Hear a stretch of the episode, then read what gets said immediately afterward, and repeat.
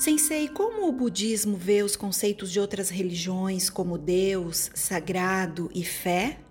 Bem, na realidade, é, muitas vezes já aconteceu de termos é, de outras culturas ou mesmo de outras religiões serem usadas para auxiliar a compreensão do budismo. Mas vamos é, ser puristas aqui e tentar explicar esses termos. O termo Deus não é utilizado no budismo porque ele tem uma pessoalidade no conceito ocidental. Normalmente pensamos num Deus como um criador ou alguém que interfere nas vidas humanas, premiando ou castigando. Esse conceito é completamente alheio ao budismo, o de um Deus criador.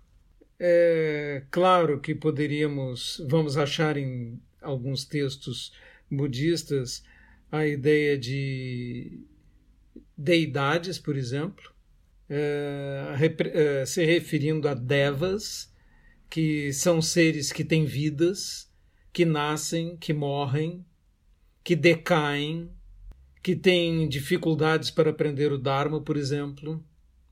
E eles aparecem em textos assim e foram traduzidos devas como deidades ou deuses, e isso acaba causando confusões.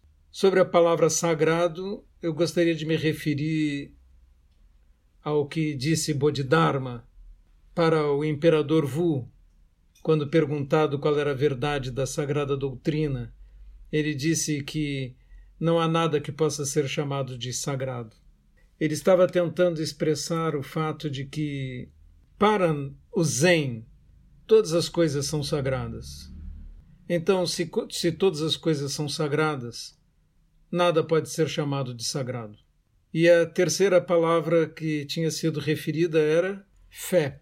Existem conceitos semelhantes no budismo, como uma mente confiante, como um, uma fé em que sentar vai produzir efeitos, mas isso é para, é, vamos dizer, um processo intermediário. Você confia nos ensinamentos de que fazendo zazen você vai poder preparar sua mente para despertar.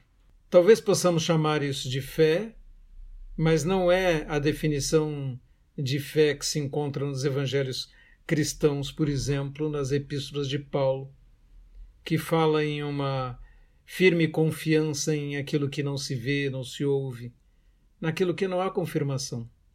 Na verdade, no budismo, nós estamos experienciando a experiência espiritual e queremos passar da confiança para a sabedoria, ou para realmente experimentar, ou seja, para realmente saber. Nós queremos despertar o Buda dentro de nós. O Buda que está oculto dentro de nós, a nossa própria natureza búdica. E quando nós temos alguma experiência, não precisamos mais acreditar, porque aquela confiança foi substituída pela experiência.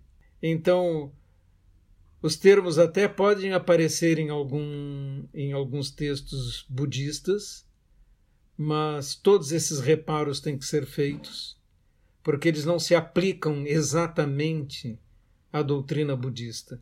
Então eu recomendaria que, se assim é, tentemos usá-los com parcimônia ou fazendo as ressalvas necessárias.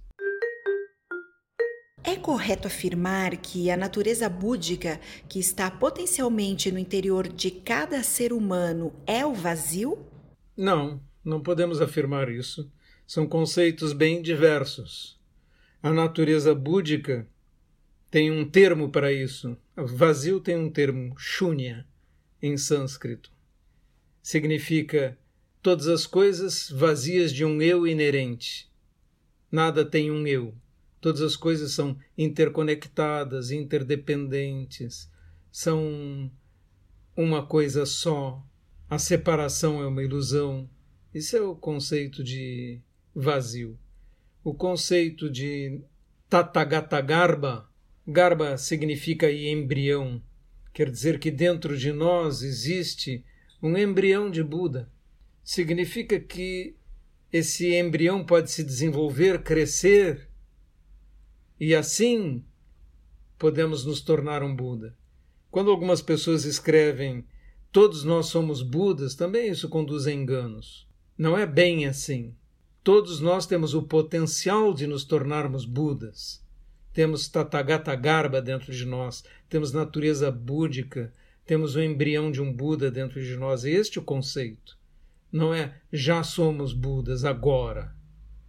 Ou já somos Budas e não precisamos de mestres, nem de sanga, nem de textos, nem nada, porque toda a sabedoria já está dentro de nós. Seja seu próprio mestre como às vezes a gente vê alguém dizer. Isso é apenas expressão de ignorância e vaidade. Nós não podemos ser nossos próprios mestres. Nós temos a capacidade de nos transformarmos em Buda, mas mesmo Buda se socorreu de mestres em sua vida para chegar ao ponto em que chegou.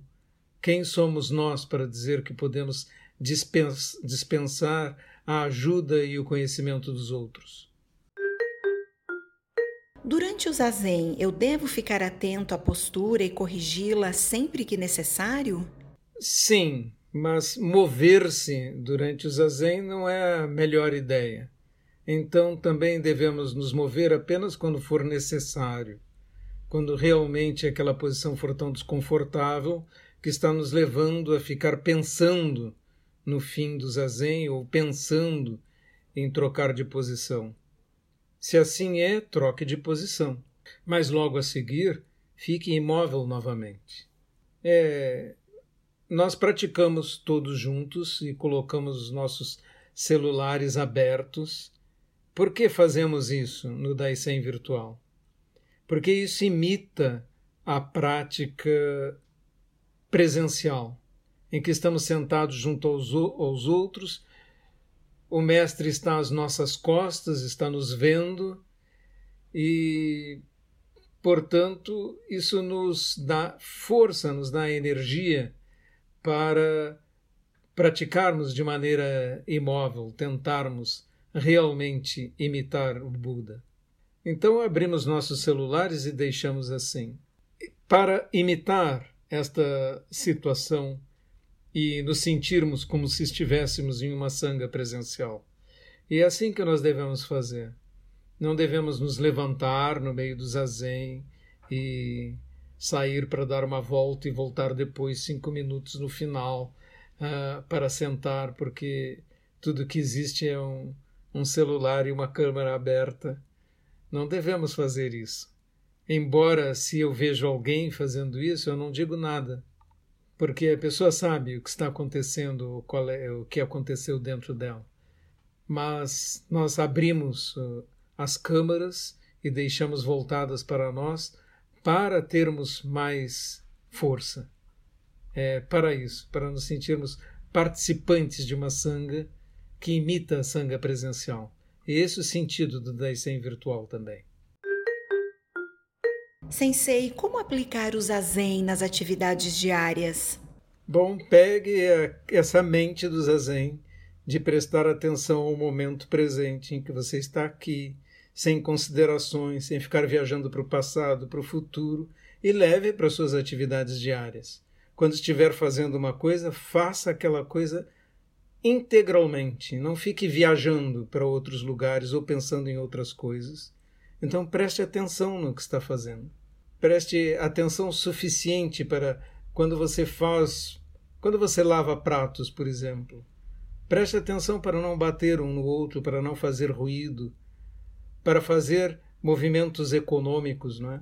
Aqui na minha casa é, é meu encargo levantar de manhã, fazer o café, colocar a mesa, não é? preparar o café da manhã. Então, enquanto estou transitando de um lugar para o outro, eu presto atenção. Quantos passos para ir até a geladeira?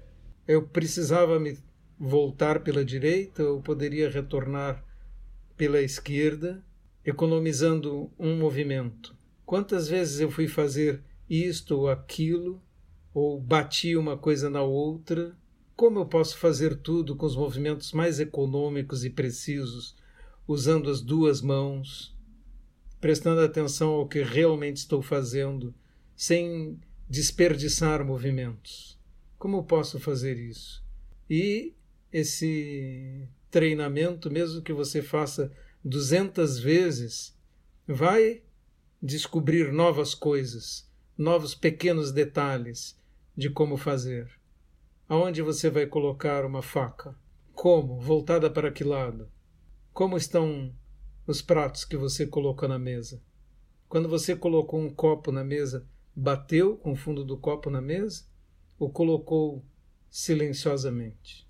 Leve esse tipo de mente para suas atividades diárias e isso é isso que nós chamamos a prática.